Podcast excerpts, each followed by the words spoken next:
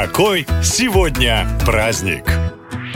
19 сентября в календаре есть повод удивить друзей и позвать их отмечать День советского интернета. Оказывается, в СССР он был, правда, появился в самые последние месяцы существования Союза. До начала 90-х советский человек, как и любой другой, не мог испытать блага всемирной паутины, не знал, что такое мейл и домен. Причем сетей не было не только у простых обывателей, но даже у госструктур. Но 19 сентября 1990 года сотрудники Советской ассоциации пользователей зарегистрировали в базе данных Международного информационного центра домен СУ Soviet Union, и пользователи интернета смогли увидеть Советский Союз. Компьютер, обслуживавший первый домен Советского Союза, был оснащен процессором Intel 486DX с тактовой частотой 25 МГц. Сейчас такой машине место только в музее. А тогда это был компьютер мечты. Уже в 94-м у Российской Федерации появилась вторая доменная зона. Сегодня ее знают все – РУ. Однако ностальгию просто так не погубить. Сейчас в зоне СУ существует около 10 тысяч сайтов, и это несмотря на высокую стоимость регистрации и неопределенность будущего, потому что в любой момент ваш сайт может просто кануть в лету без возврата.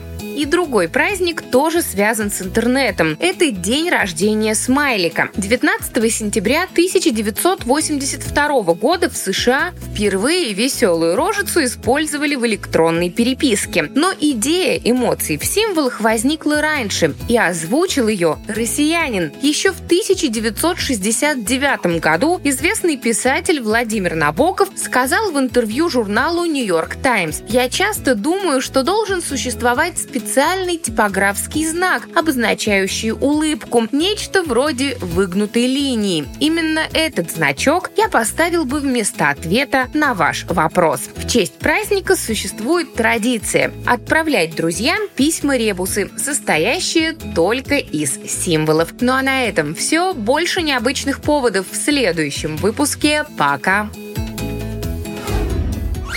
Наша лента. Коротко и ясно.